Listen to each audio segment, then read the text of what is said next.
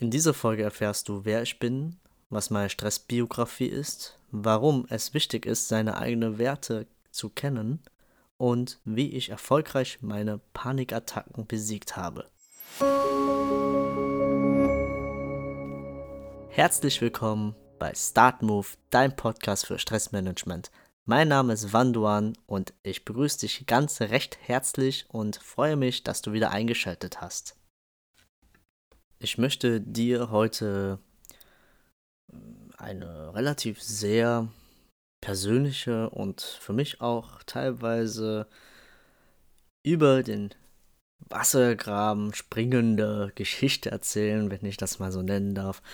Denn das geht um meine Stressbiografie, was ich damals erlebt habe und wie ich dazu gekommen bin, wie ich jetzt bin und warum ich jetzt hier sitze und diese Podcast für dich erstelle. Und es liegt zunächst erstmal darin, dass ich StartMove gegründet habe oder ins Leben gerufen habe, um Menschen wie dir oder deine Freunde oder Verwandtschaften oder Partnerin, Partner eine unschöne Erlebnis im Zusammenhang von Ausgebranntheit ersparen möchte und für den einen oder anderen eine Lösung anbieten möchte, die in deiner Stressbewältigung als hilfreich und zeitersparend anwendbar ist.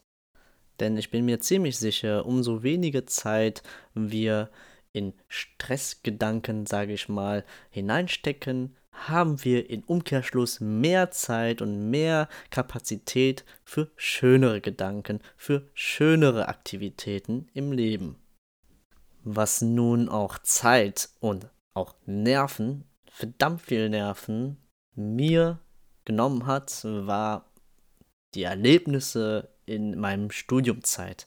Dafür nehme ich dich jetzt nun mit in meine ja, Geschichte, wie ich mit Stress umgegangen bin im Studiumzeit und auch erfolgreich bewältigt habe.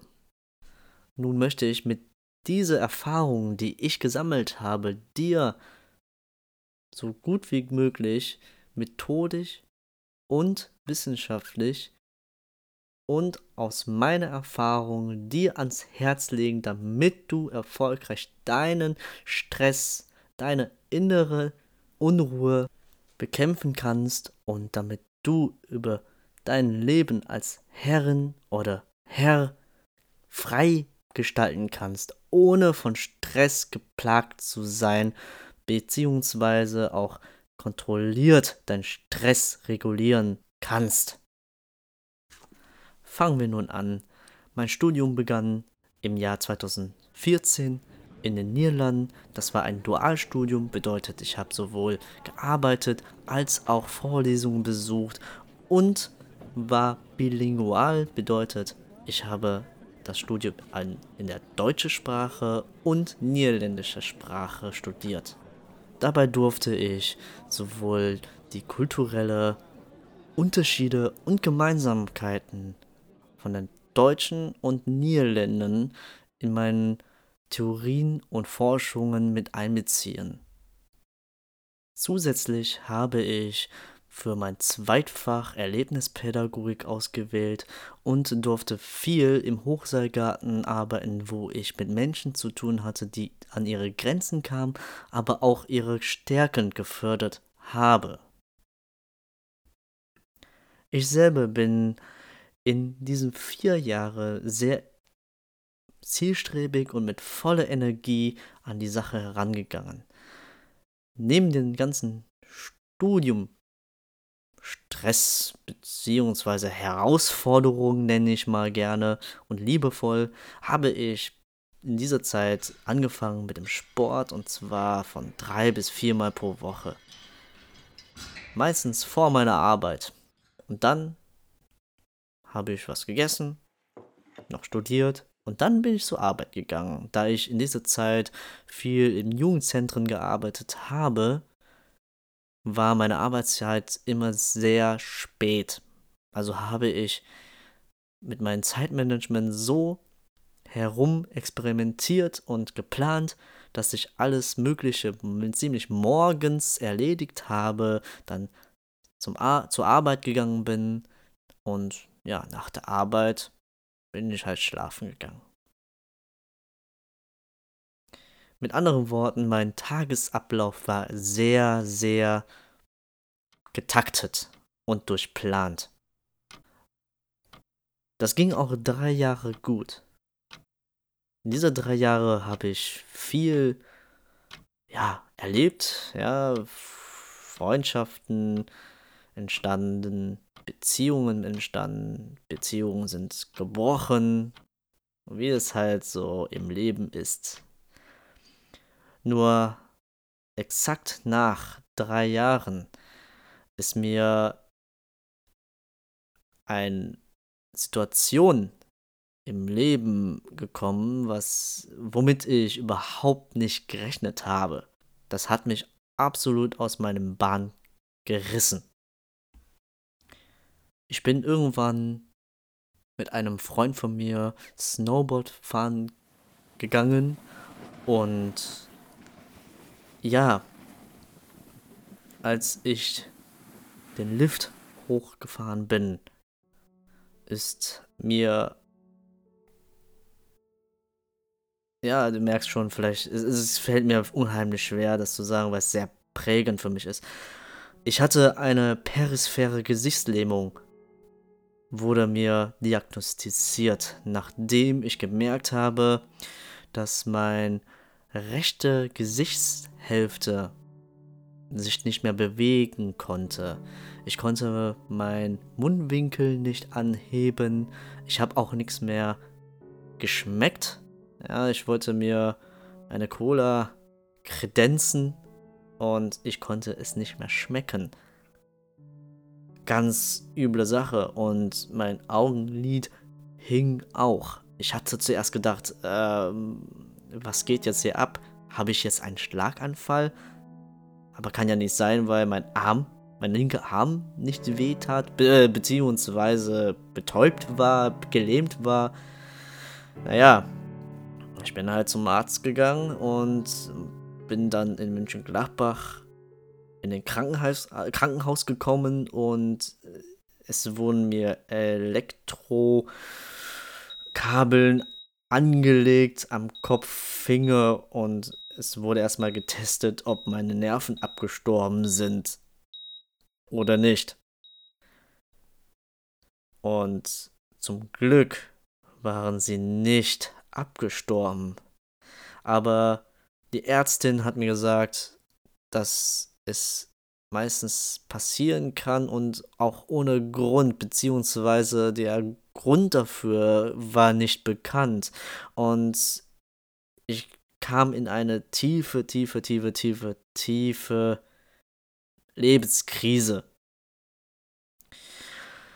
Ich habe gemerkt, dass das Leben vergänglich ist. Das Leben geht schnell und es kann von einem Augenblick zum anderen zu Ende sein. Und in dieser Situation, in diesem Moment ist mir klar geworden, ich muss was dagegen tun. Und zwar in dieser Zeit habe ich nach intensiv nach dem Glück. Ja, ich rede nicht von Glück beim Lotto, sondern den, den Glück, den Lebensglück. Und habe über den Sinn des Lebens nachgedacht. Warum lebe ich? Wieso lebe ich? Und wieso existieren wir? Naja, in dieser Zeit habe ich auch halt mir selbst sehr viel Druck gemacht, weil ich habe ja gemerkt, es alles ist vergänglich und ich muss so schnell wie möglich mein Ziel erreichen, mein Studium beenden, mein, einen Job haben, mir alles aufbauen, eine Familie gründen, damit ich es, also dass ich gesichert habe, mein DNA weitergebe. Und auch wenn ich sterbe, etwas weitergeben kann, darf. Und du merkst schon, ich habe sehr viel darauf aufgebaut, gedanklich. Und auch habe ich neben dem Druck, den eigenen Druck, habe ich auch Versagensängste aufgebaut. Ja, beziehungsweise ich hatte mein Abitur nicht geschafft, darum habe ich mein Fachabitur gemacht und durch den Misserfolg, was ich zuvor erlebt habe, wollte ich nicht nochmal erleben. Ich wollte Erfolg erleben.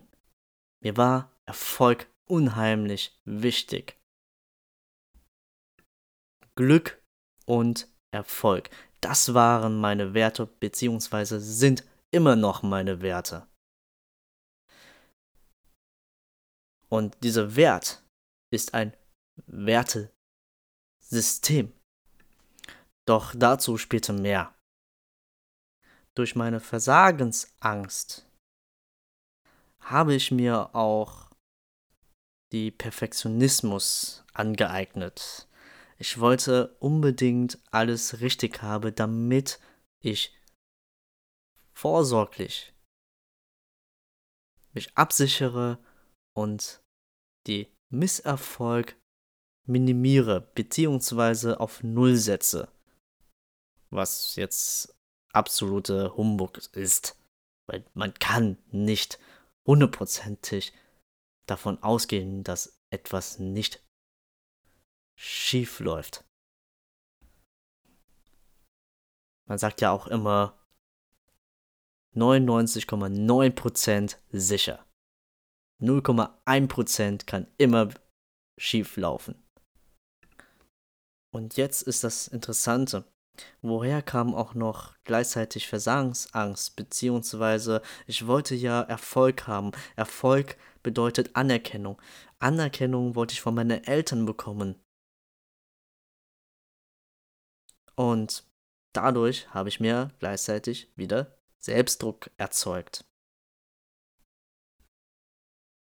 Um nun, so war mein Denken, Erfolg zu ernten, musste ich 100, 200 Prozent, 300 Prozent, ich sag jetzt 300 Prozent auf eine Sache mich fokussieren, mein kompletter Tag noch besser durchstrukturieren und das Einzige, was für meine Erholung ausgereicht hat, war Schlaf.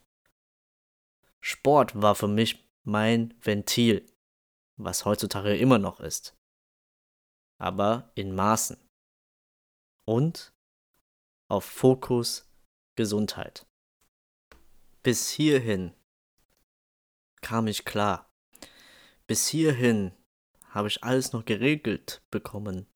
Bis hierhin habe ich meine Überforderung nicht gemerkt. Es kam schleichend und Du merkst erst, wenn alles um dich zusammenbricht.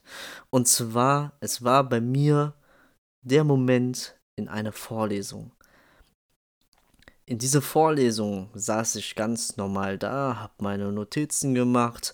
Die anderen herum haben auch Notizen gemacht oder haben geschlafen oder waren ganz woanders. Jedenfalls, was dann geschah, war meine Wendepunkt.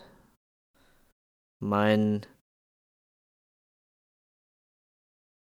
Punkt, in dem sich alles verändert hat. Und zwar, ich hatte meine erste Panikattacke. Meine Panikattacke samt Atemnot. Es wurde plötzlich alles schwarz vor Augen. Meine Atmung wurde schneller und dann Tiefe und Tiefe und ich konnte nicht mehr ausatmen. Naja, ich fiel um. Krankenwagen kam und zack, war ich im Krankenhaus. Meine erste Panikattacke. Aber es war nicht die erste und auch nicht die letzte. Denn ich hatte ziemlich Angst, wieder eine zu bekommen. Wieder eine Panikattacke. Wieder vor versammelte Mannschaft. Und habe mir dementsprechend immer mehr Situationen vorgestellt, wann eine Panikattacke in mir auslösen könnte. Ich betone könnte, weil das, was ich mir ausmale, geschieht im Kopf. Dadurch ist eine bestimmte Umgebung als Trigger ausgemalt worden von mir und diese habe ich negativ verstärkt und habe mir ein Konstrukt zusammengebaut, das immer wenn ich in diesem Raum war, wo ich meine erste Panikattacke gehabt habe, wieder passieren wird. An dem Punkt mal eine kleine Exkurs. Und zwar laut Statistik von Martina Boujard, Wissenschaftsjournalistin aus Wiesbaden im Jahre 2019, besagt, dass 20% der Bevölkerung hier in Deutschland schon einmal im Leben unter einer Panikattacke gelitten haben. Gehen wir nun davon aus, dass 2019 Jahresende 83,2 Millionen Menschen in Deutschland gelebt haben, sind also 20 Prozent um die 1,66 Millionen Menschen. 1,66 Millionen Menschen litten also schon an einer Panikattacke. Nun hatte ich zwei Optionen. Entweder ich gebe auf und lasse es sein. Oder ich habe was dagegen gemacht. Und da neben Glück auch Erfolg ein Wert von mir ist und Erfolg beinhaltet unter anderem für mich Disziplin, Sorgfalt und Zielstrebigkeit, habe ich nach Lösungen gesucht. Es gab also mehrere Möglichkeiten, um Lösungen zu suchen. Und die erste Lösung war für mich, dass ich Unterstützung geholt habe. Dabei habe ich eine Dozentin, Grüße gehen raus, angesprochen und sie konnte mir schon viel durch ihr Wissen mir zeigen, wie ich Unterstützung durch meine Sprache einholen konnte. Dadurch habe ich extra Zeit und ich durfte einen Duden in den Klausuren benutzen. Das hat mir schon sehr viel geholfen. Auch, dass ich Anerkennung von meinen Eltern gesucht habe, habe ich den Mut aufgenommen und mal meine Eltern darauf angesprochen. Und ich konnte dadurch meine Illusion ziemlich schnell zerstören, dass sie nur auf das Bachelor-Studium gepocht haben. Und nein, sie haben etwas anderes von mir erwartet, beziehungsweise gewünscht. Und zwar, dass ich eine Berufung finde, die für mich passt. Und sie waren immer hinter mir. Egal, ob ich jetzt doch eine Ausbildung gemacht hätte, ein Studium oder was auch immer. Und was konnte ich nun noch machen? Genau. Da ich ziemlich zielstrebig und perfektionistisch angehaucht war, bin, habe ich also meine Mitstudentinnen, Mitstudenten und Freunde und Freundinnen gefragt, ob sie meine Werke mal gegenlesen konnten. Dadurch konnte ich mich absichern, dass inhaltlich korrekt war, beziehungsweise dass ich alles drin hatte. Denn ich hatte ja immer das Gefühl, da fehlt was, da stimmt was nicht. Es könnte noch besser sein und dadurch habe ich einfach diese Bestätigung bekommen, dass doch alles gut war. So, nun hatten wir dieses blöde Problem, oder ich hatte dieses blöde Problem mit dem Hyperventilieren in einem bestimmten Umgebung. Hm, gehen wir mal zunächst auf das Hyperventilieren ein. Ich habe also nach Methoden gesucht und bin auf die 4711 Atemtechnik gestoßen. Was ist das? Vier Sekunden einatmen, sieben Sekunden ausatmen und das insgesamt elfmal. 4, 7, 11. Dadurch habe ich eine klare Gedankenstruktur wieder zurückerlangt und ich konnte meine Atmung beruhigen. Und nun zum letzten Punkt, und zwar die Umgebung, die Räumlichkeit. Die Räumlichkeit, die mich getriggert hat, solch ein Verhalten von Hyperventilation und anschließendem Unmacht ausgelöst hat. Dazu musste ich an mein Selbstbewusstsein und mein Denkweise arbeiten. Bedeutet, ich habe in einer Situation, zum Beispiel wenn ich diesen Raum betretet habe oder bevor ich diesen Raum betretet habe, gewisse Rituale die mir gut tun, wiederholt. Beispiel, ich habe Mantren aufgezählt. Ja, wie zum Beispiel, ich bin gut, ich bin stark, ich habe die Kontrolle. Ich bin gut, ich bin stark, ich habe die Kontrolle. Und nachdem ich diesen Raum verlassen habe, habe ich nochmal die Situation reflektiert und mein Gedanken zum Positiven geändert. Heißt, dieser Raum kann mir nichts. Ich bin stark. Ich habe die Kontrolle. Es war nur ein einziger Moment. Es wird nie wieder eine Panikattacke in mir auslösen.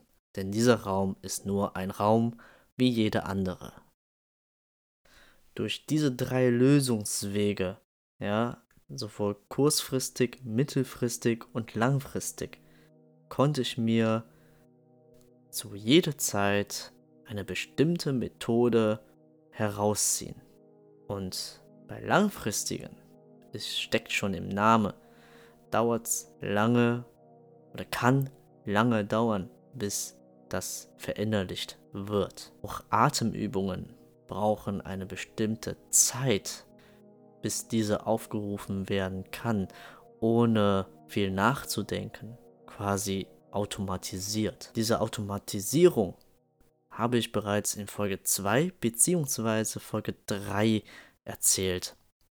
Wenn dich das interessiert, lade ich dich recht herzlich ein, diese Folge zu hören, falls es noch nicht geschehen ist.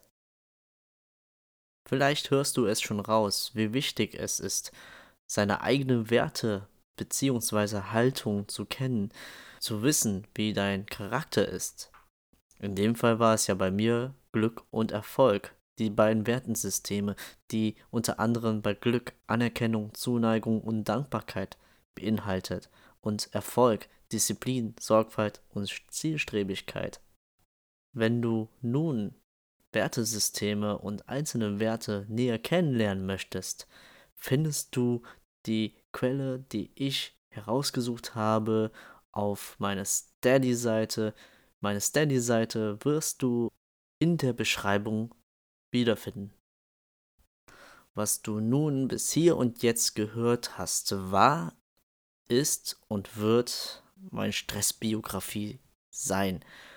Ein Teil meines Lebens habe ich dir gezeigt und möchte damit dir zeigen, wer ich bin und was ich erlebt habe und warum ich Start Move gegründet habe. Was für Lösungsansätze kannst du jetzt mitnehmen? Du kannst drei verschiedene Lösungsansätze suchen, die zum Beispiel kurzfristig angelegt sind, mittelfristig und langfristig. Die kurzfristige Lösung war bei mir, Atemübungen herauszusuchen.